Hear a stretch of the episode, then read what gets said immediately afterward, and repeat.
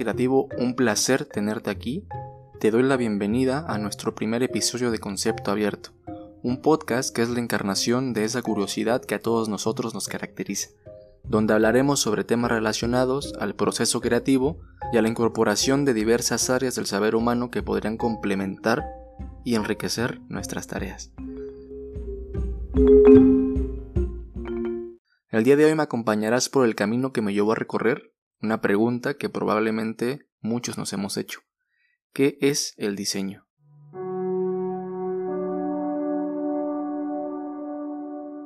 Primero pienso y luego diseño es el título de este primer episodio y también me gustaría que fuese una especie de mantra dentro del podcast.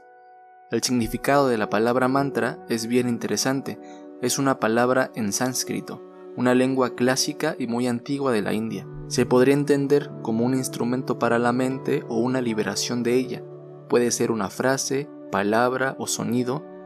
que sirvan como una ayuda para despejar nuestros pensamientos y para poder esclarecer nuestro camino, es decir, alinear nuestras ideas y eliminar todo eso que estemos pensando en algún momento que nos aleje de alcanzar lo que queremos, aunque es usado con enfoques religiosos y su efecto en realidad tiene una relación con estímulos cerebrales de ciertas regiones por las ondas sonoras causadas tras la repetición de ciertas palabras, creo que puede ser una buena analogía y podría ser de mucha ayuda tener una frase que nos centre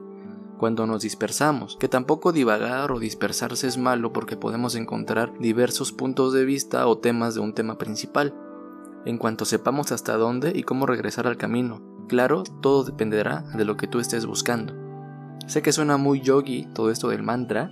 pero es interesante la incorporación de diversas cosmovisiones, porque como creadores, tener un collage gigantesco de conocimientos y visiones del mundo creo que es fundamental. Ser interdisciplinario juega un papel importante en nuestro desarrollo como profesionales, como creadores y como personas.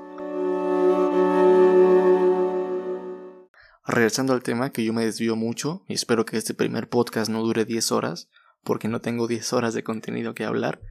sería interesante preguntarnos qué es el diseño, pues posiblemente muchos de nosotros diseñamos sin entender a profundidad qué se supone que deberíamos estar haciendo al diseñar. Y es como cuando tienes mucha hambre y vas y te compras unas abritas y un refresco, con intención de saciar esa necesidad de comer y claro, al final acabarás con problemas de salud si eso se vuelve un hábito. Posiblemente todo por no haber comprendido que la idea de comer no es saciar el hambre, es llenar a tu cuerpo no solo de carbohidratos que te llenen de energía, también de proteínas, azúcares, grasas, que te ayuden al organismo a funcionar de manera determinada y adecuada. Lo mismo pasa cuando diseñamos, y si no entendemos qué es lo que deberíamos estar haciendo al diseñar, podríamos no cumplir nuestro objetivo. Tinker Hatfield, un gigante del diseño de zapatillas deportivas, dice lo siguiente Cuando te sientas a diseñar algo, cualquier cosa, un auto, una tostadora, una casa, un gran edificio o unos tenis,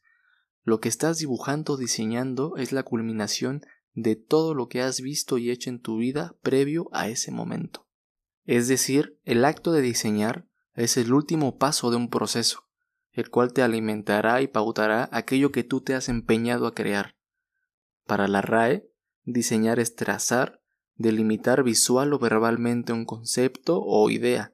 Es también la forma o el plan que configuran un objeto. Es decir, el diseño es un plano, un plano arquitectónico que tal vez te dice cómo se va a construir un edificio, o un instructivo cómo vas a armar algún producto que hayas comprado. Diseñar viene del latín designare, que significa designar o marcar, darle un significado a algo que al unirse con más partes o significados constituyen la idea u objeto final. Existen muchas interpretaciones y creo que todas son muy útiles. La interpretación que aquí demos será una más y espero que a alguien le sirva de algo. Diseñar entonces podría ser el acto de dar significados a una serie de elementos seleccionados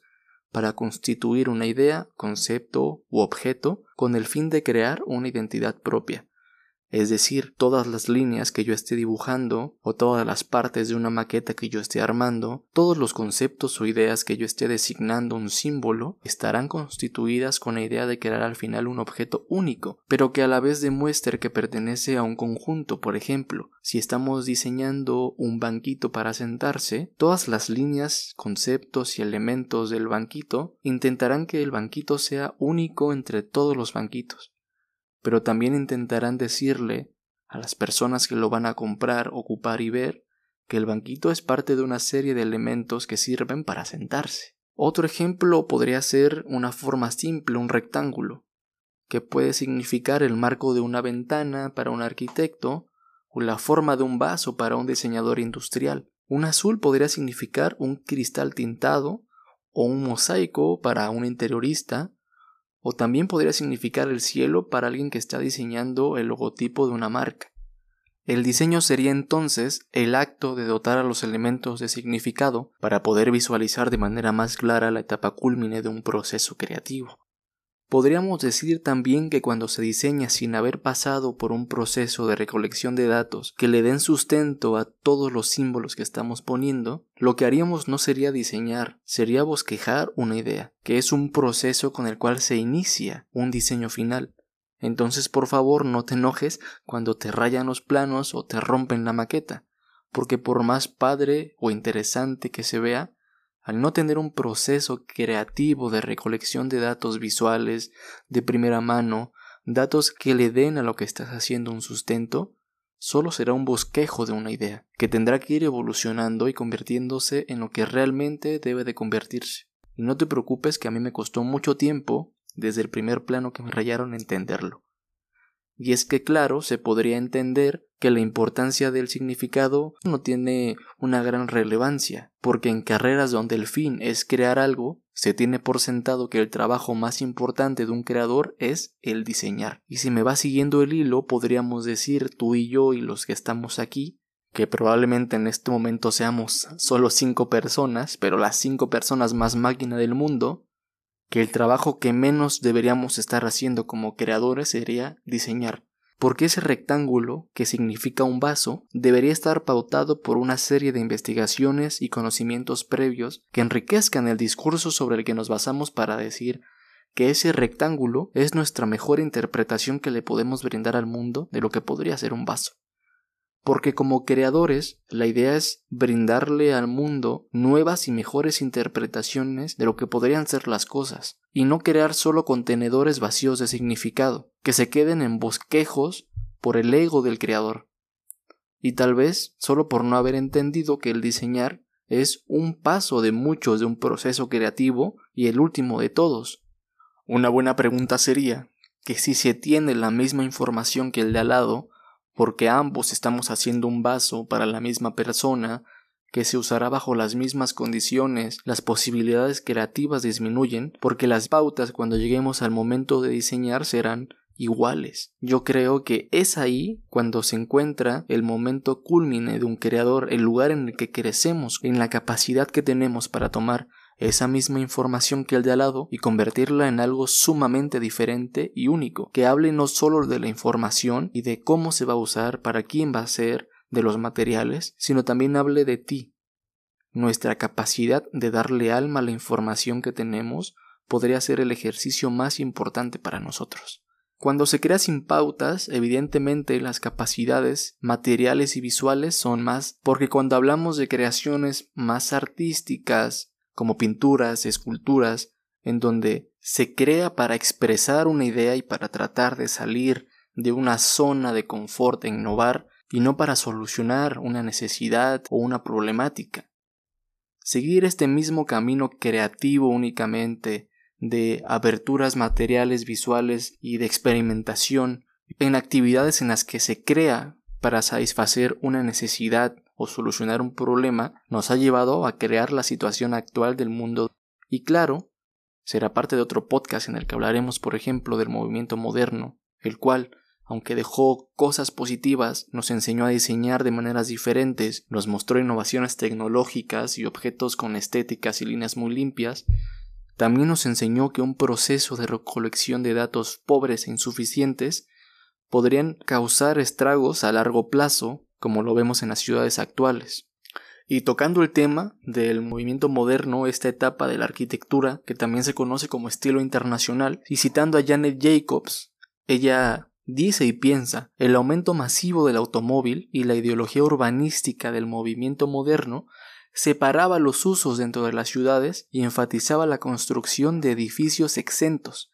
terminarían por destruir el espacio y la vida urbana, dando como resultado ciudades sin actividades. Se hablaba de la falta de carácter del edificio, la nula expresión cultural, artística y plástica que llevarían y llevaron a las ciudades a convertirse en enormes horizontes desolados y sin vida. Y no solo fue la falta de vida urbana, ni de vida pública a consecuencia de esas grandes avenidas que le quitaban espacio a los peatones, sino fue la poca interacción que pudiera existir y que se daba en entornos que no reflejaban los caracteres culturales de quienes vivían y usaban el espacio. Con estas gigantescas carreteras ordenamientos por secciones, espacios únicamente comerciales y sin preocupación por la dimensión oculta, de la que hablaba un antropólogo llamado Edward T. Holt en unas investigaciones sobre algo que denominó proxémica, que es la investigación y el entendimiento de un espacio y cómo es usado y entendido dependiendo del lugar de las personas, de la sociedad y de la cultura. Esta dimensión oculta que no solo en arquitectura, sino en todo lo que se crea que trata de satisfacer una necesidad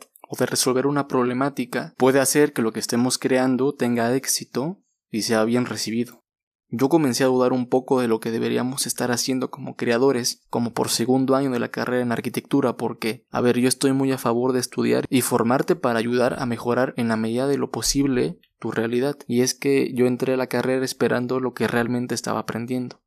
Una actividad de diseñar demasiado enfocada al planteamiento visual, al dibujo, a situaciones de diseño, y sí con un enfoque de recolección de datos pero que se inclinaba al aspecto conceptual, a bocetar, a presentar y entender nuestros productos desde lo visual y lo estético y claro, eso me dio herramientas muy importantes para poder expresar mis ideas de maneras diversas y puntuales, de entender técnicas compositivas, reglas de diseño, que al momento de diseñar pueda encontrar pautas como ritmo, anomalías, volúmenes, repeticiones, positivos y negativos, etc. Pero un día vi un documental llamado La escala humana, en donde se mostraban los estragos de la arquitectura modernista y diversos expertos daban su opinión entre ellos Yangel, y de verdad me cambió todo el enfoque. Mis ídolos dejaron de ser estos famosos de la arquitectura que, claro, han aportado conocimientos estructurales, conceptuales, materiales y hasta filosóficos asombrosos y muy importantes que como creadores o arquitectos Sería interesantísimo conocer personajes como Le Corbusier, Frank Lloyd Wright, Zaha Hadid, Miss Van der Rohe, Candela en México, por ejemplo, yo admiraba muchísimo a Mario Pani, y no es que se me cayera el ídolo, pero pensé que en ese momento de la historia, y en este momento de la historia, era necesario un enfoque más poético, más profundo, que ya se había negado suficiente el conocimiento del pasado y que ya se había intentado suficiente crear entornos homogéneos, que una y otra vez las personas demandaban que lo que se crease y diseñase debería tener una conciencia de todo aquello que lo determina, para poder cumplir su función, para poder ser bello ante los ojos de quienes lo van a usar, para transmitir una sensación de conexión, de entendimiento. Y pues este enfoque meramente visual que yo estaba aprendiendo creo que quedaba muy corto a lo que el mundo en ese momento como creador me exigía, y no era dejar de lado los aspectos conceptuales y todas las pautas que buscaban la belleza, porque ningún conocimiento es basura. La idea era sumarle a esto un discurso tan cargado que también se pudiera recitar la obra como un poema único, que tuviera un aspecto creativo y visual, conceptual, de ideas de diseño muy muy bien fijadas, pero también un entendimiento de todo lo que determinaba esa creación. Espero que ya tenga un poco más de sentido nuestra reconceptualización de mantra Primero pienso y luego diseño. La innovación no debería ser un atentado, ni una negación del conocimiento previo, del sitio ni de las personas, ni solo una intención artística y egocéntrica de un creador. Lina Bobardi, una arquitecta italiana que emigró a Brasil poco después del término de la Segunda Guerra Mundial, de la cual te contaré en alguna otra emisión, y aunque tenía notorias influencias modernistas en sus obras, su discurso no apuntaba a la negación ni de su contexto, ni de la historia, ni de la influencia de factores externos que pautaran su obra. Ella pensaba que para crear se debía entender el peso de la historia y sus implicaciones. Hablaba de una especie de innovación consciente. Sus espacios a mí me parecen poéticos, pero ese tipo de poesía que te incluye, que te hace sentir parte, que tiene tintes revolucionarios, ideas de comunidad,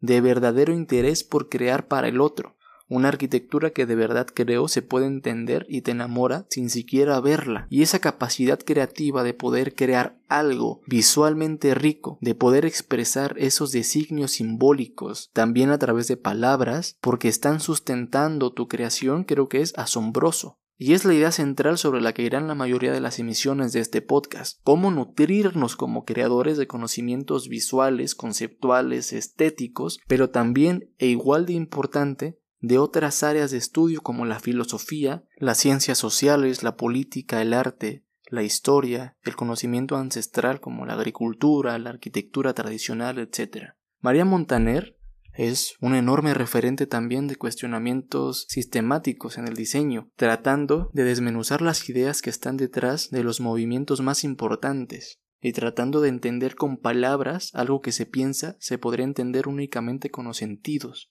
Y la base de todo esto es la pregunta, el cuestionamiento constante que te hará encontrar nuevas ideas y caminos en situaciones que tal vez ya estaban preestablecidas, como la pregunta de qué es el diseño, algo que posiblemente estuviera preestablecido y se enseñase de la misma manera siempre, pero preguntándote qué es, podrías encontrar respuestas que te ayuden a crecer como creador. El método cartesiano, por ejemplo, que fue creado por René Descartes, y consiste en el escepticismo sistemático, la idea es la duda constante que nos ayuda a encontrar la verdad, una verdad que pueda ser comprobada.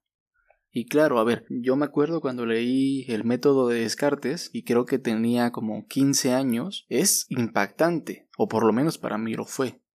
O sea, yo no pude dormir dos semanas pensando que todo era un sueño. Y es que la idea principal es pensar que lo que sea que estés viendo podría no ser real, podría no existir. ¿Cómo puedes comprobar que tú existes? ¿Cómo puedes comprobar que no estás siendo inducido a un sueño por un marcianito verde? Y entonces es una de las ideas principales de primero pienso y luego existo, es decir, el acto mismo de pensar mi existencia la comprueba. Y podría parecer algo muy tonto, muy vano, pero es un desmembramiento de la realidad que nos ayuda a encontrar situaciones diversas que pueden funcionar muy bien en procesos creativos. Entonces la duda es una herramienta gigantesca que tenemos en cualquier ámbito de nuestra vida y que nos puede servir para encontrar diversos caminos y diversas ideas de un mismo tema que a lo mejor ya estaba preestablecido y que jamás había cambiado. Y esa como tal sería la base del planteamiento de primero pienso y luego diseño.